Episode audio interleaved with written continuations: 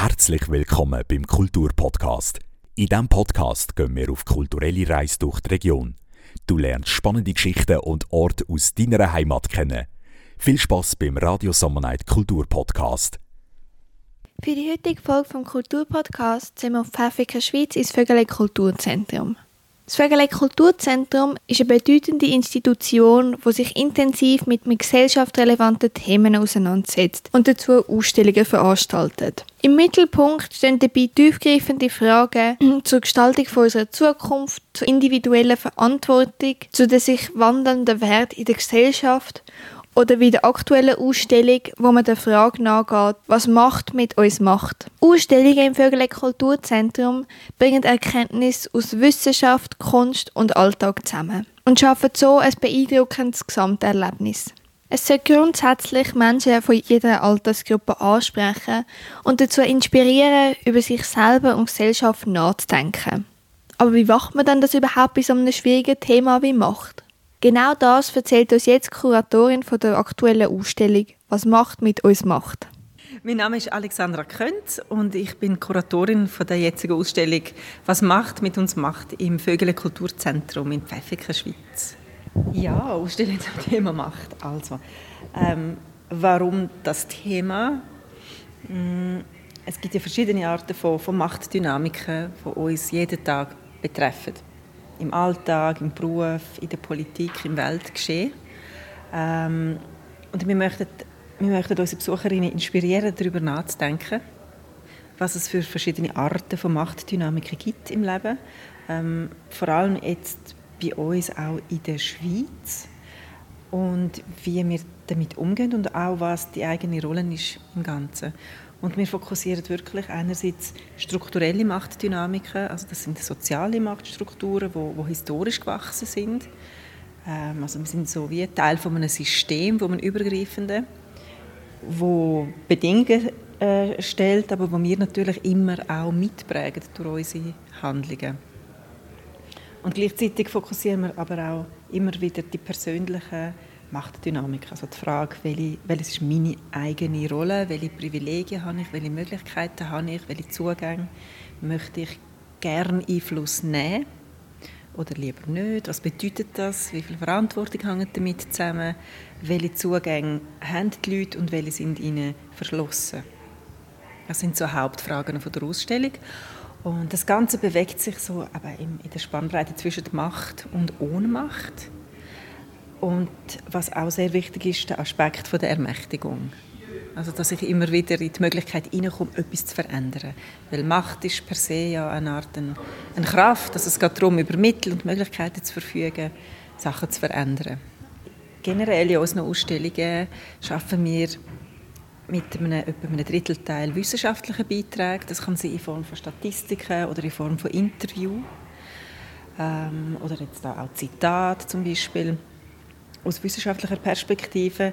Etwa ein Drittel besteht aus Exponaten der zeitgenössischen Kunst.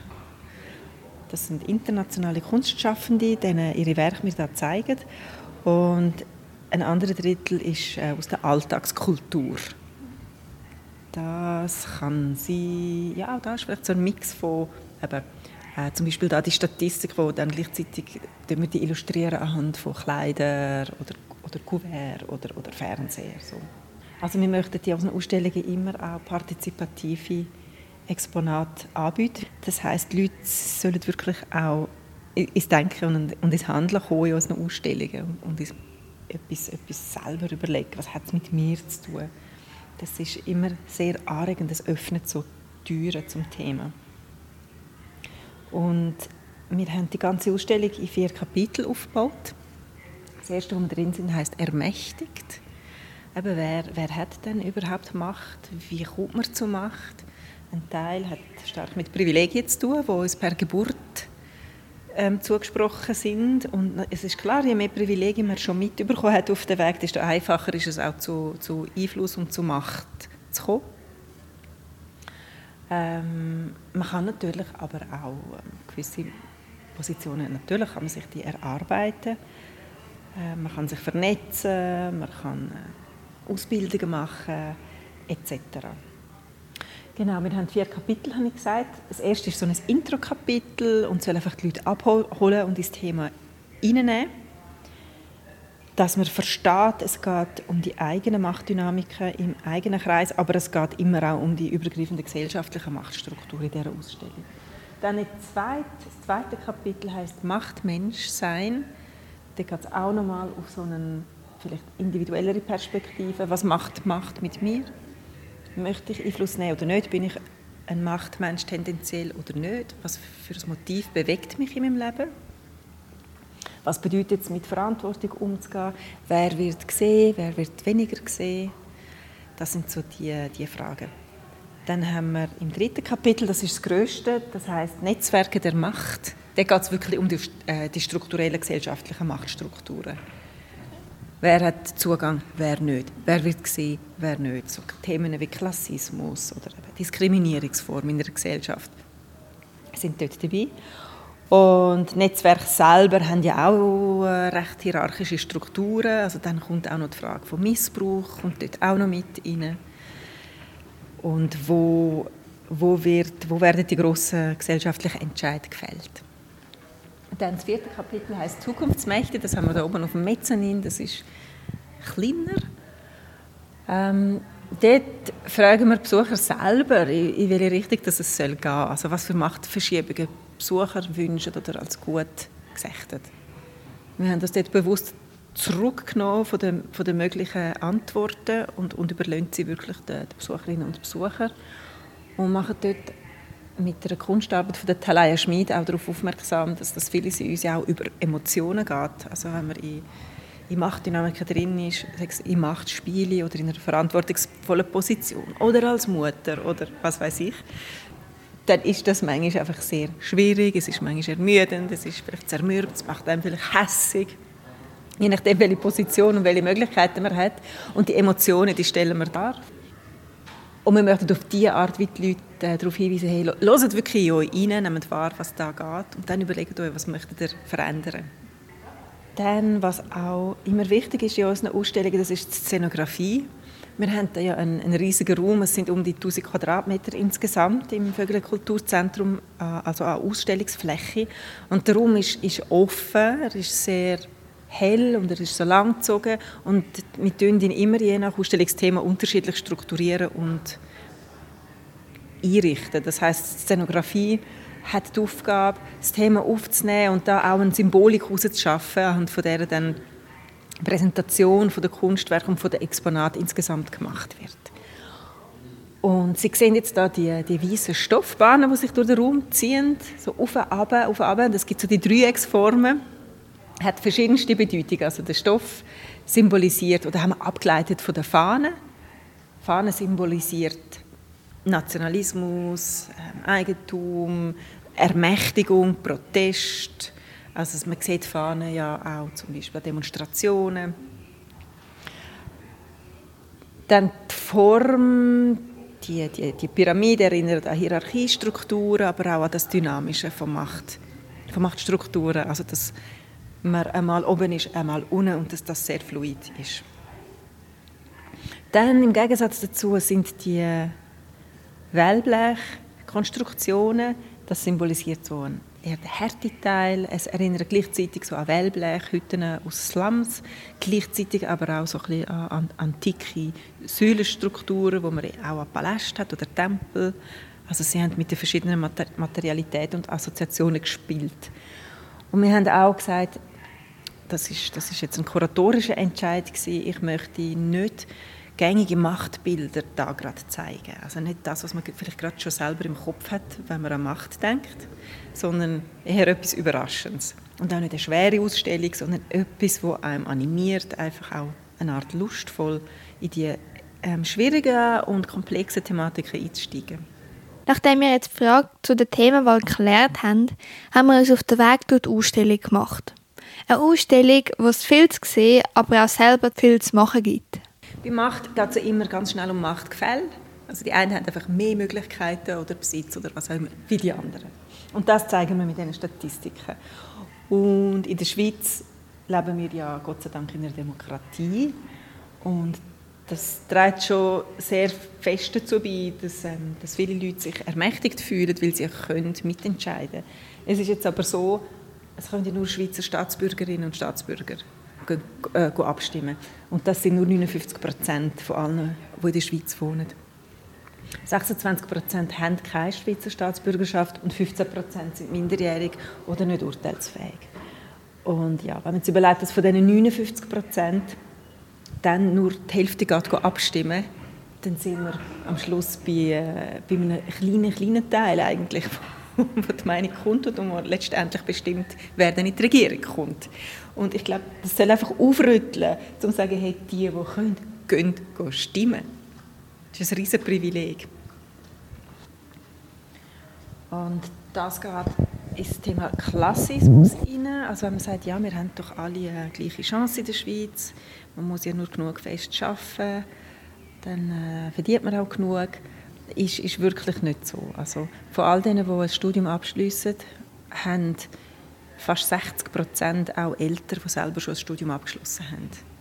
Also ja, die Herkunft ist einfach immer noch wahnsinnig prägend. Das da ist wieder so ein, ein partizipatives Exponat, das Sie selber können abstimmen können, welches Machtmittel Sie als das Wichtigste erachten. Wir haben sieben aufgestellt und jeweils noch Synonym dazu, dass man ein versteht, um welchen Bereich es geht. Und meine Prognose ist ja, dass wahrscheinlich Geld wird das Rennen machen. Ähm, aber im Moment ist Wissen fast noch höher, also Wissen, Bildung, Information als Machtmittel.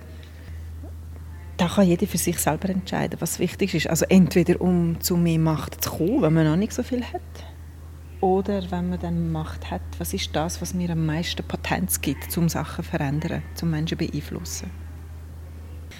Und ähm, was auch wichtig ist, Sie sehen, ich habe gerne Modelle, das sind immer so Vereinfachungen, die einem aber manchmal einfach helfen können, sich klar zu werden, welche Sachen kann ich denn überhaupt kontrollieren oder beeinflussen und was liegt außerhalb meiner Macht. Also wo kann ich sie ja gar nicht kontrollieren. Also muss ich mich auch nicht irre machen. Also meine eigene Wortwahl, meine eigene innere Haltung oder meine eigene Reaktion, eigene Entscheidungen, eigene Handlungen, das kann ich kontrollieren. Aber sobald es nachher schon um mehr Menschen geht oder ums äußere Umfeld, dann wird es viel komplexer. Dann kann ich es zwar beeinflussen, aber wirklich nur kont kontrollieren wird schwierig. Also Sie sehen, beeinflussen kann ich natürlich Gesundheit, politische Teilhabe, die Familienfreundschaft, Zukunft, Projekt, Arbeitsumfeld. Ähm, was ich nicht kontrollieren kann, ist tatsächlich das Verhalten von Fremden, mein Geburtsland, das politische Weltgeschehen, Naturkatastrophen. Das heißt, natürlich kann ich da mich einsetzen, dass gewisse Sachen sich vielleicht verbessern. Oder ich kann zum Beispiel schauen, dass ich mich warm anlege, wenn es draußen kalt ist.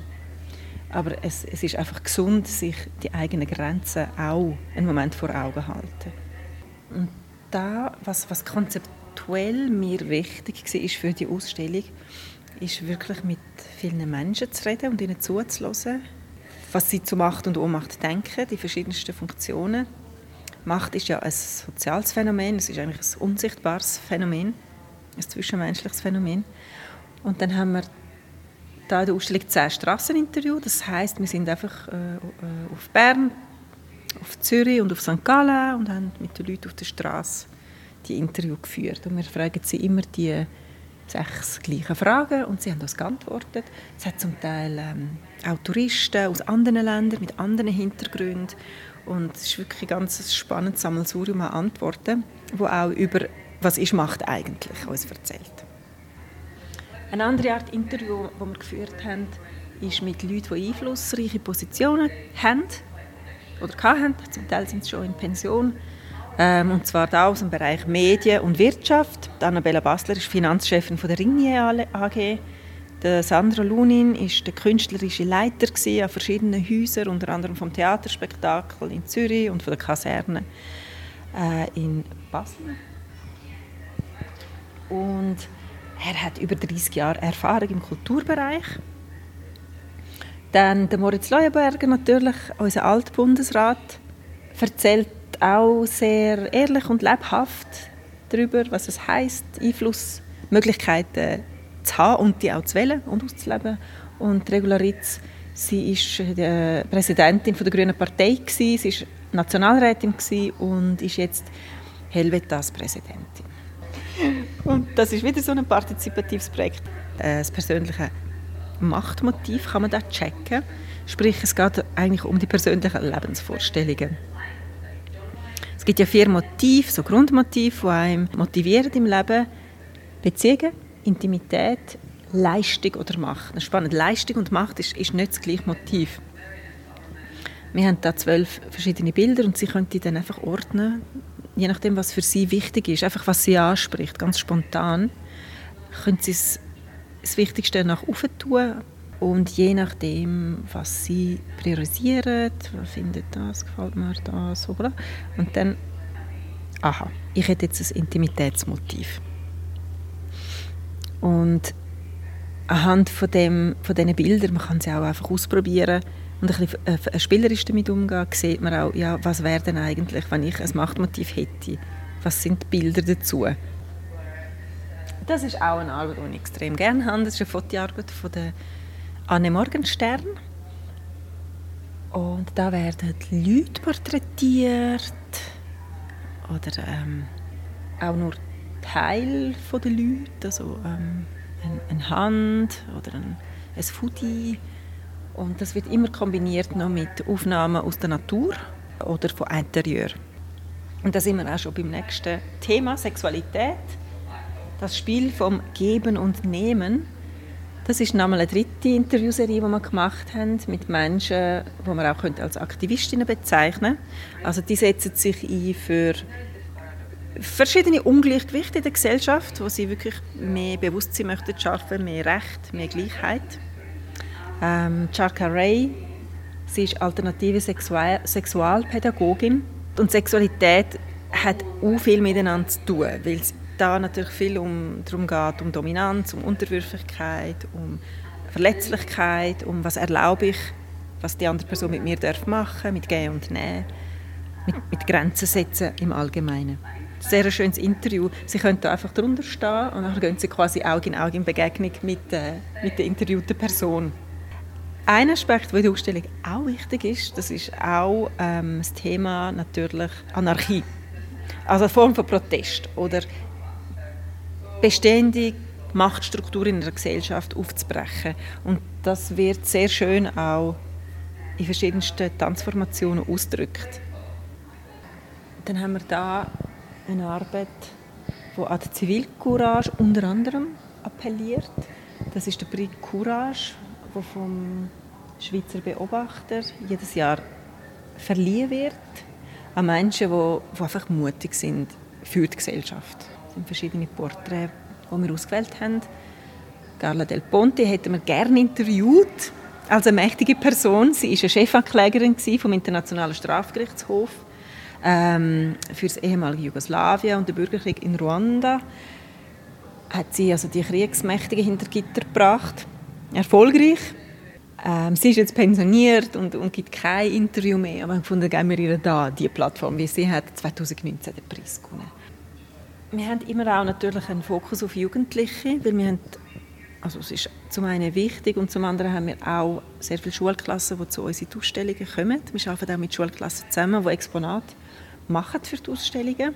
Und wir haben zum einen das Thema Gewalt, also Jugendgewalt, ausgewählt als Schwerpunkt und da ein, ein Doc-Film ausgewählt, der heißt Bedrängt, bedroht, geschlagen, alltägliche Gewalt auf der Straße. Also was macht das mit, mit den Jugendlichen, wenn sie selber gewalttätig sind oder wenn sie Opfer sind von Gewalt? Das da ist auch ein Kunstwerk zum Thema Bedingungen, Arbeitsbedingungen innerhalb der Kunst. Das ist ein Künstlerduo Stirniman Stojanovic. Die ähm, kritisieren so oder, oder thematisieren die Lohnbedingungen. Also wie kommt ein Künstler zu genug Geld zum Überleben? Und sie haben die Arbeit, die Losers heißt, entwickelt. Das ist doppeldeutig, weil die ganze Arbeit besteht aus Win, Win for Life, los. Also spielt mit dem Wort los und Losers, also Gewinner oder Verlierer, das ist ja so die Frage in diesen ganzen Machtstrukturen, gesellschaftlichen Machtstrukturen, wer ist der Gewinner und Verlierer in einer Gesellschaft. Und ähm, also sie haben die losgekauft, die sind ja nicht so teuer, kostet 5 Franken so ein Los. Und wollen natürlich den Jackpot gewinnen, weil der Jackpot bedeutet, dass sie während 20 Jahren 4000 Franken pro Monat bekommen. Das wäre super, weil dann hätten sie das Grundeinkommen, 4000 Franken, genial. Jetzt haben sie aber schon 3269 Los, die in dieser Arbeit drin stecken. Und sie haben den Jackpot also noch nicht gewonnen. Sie, sie gewinnen immer wieder irgendwelche Beträge und die investieren jetzt gerade sofort wieder in neue Los. Und, und das ist also eine konzeptuelle Arbeit auch, die immer weiter wächst. Dann haben wir da zwei Exponate zum Thema Macht und Internet. Das ist ein, ein Werk von der Turing Agency. Da geht es um KI, also ChatGPT. Und zwar um Vorurteile, die in diesen, in diesen Bots, in, in diesen Chatbots in, internalisiert sind. Weil die Maschinen die sind ja nicht neutral, sondern die werden mit Daten gespissen von Menschen und dann lernt die Maschine selber weiter anhand von diesen Daten. Man könnte auch sagen, die KI hat die Machtverhältnisse der westlichen Gesellschaft souverän übernommen, sie hat sie gelernt und reproduziert sie nun dementsprechend. Und das sieht man anhand von den Experimenten. Also da haben wir zum Beispiel Experiment 1, Krankenhaus. Wenn man GPT sagt, hey, schreib mir einfach eine Geschichte, die in einem Spital spielt, kommt jedes Mal eine neue Geschichte und bei jeder Geschichte läuft die Statistik. Ähm, und Sie sehen, es kommen 74 Ärzte vor in all diesen verschiedenen Geschichten, aber nur 19 Ärztinnen. Es kommen 85 Krankenschwestern vor, aber nur ein Krankenpfleger. Und so wird also die Welt da ihnen weiter, weitergegeben. Oder ganz nett das Bildexperiment. Also man sagt, ChatGPT, gib mir ein Bild äh, von einem Pilot, aber auf Englisch ist Pilot ja geschlechtsneutral. Ein Pilot. Und die sehen immer so aus.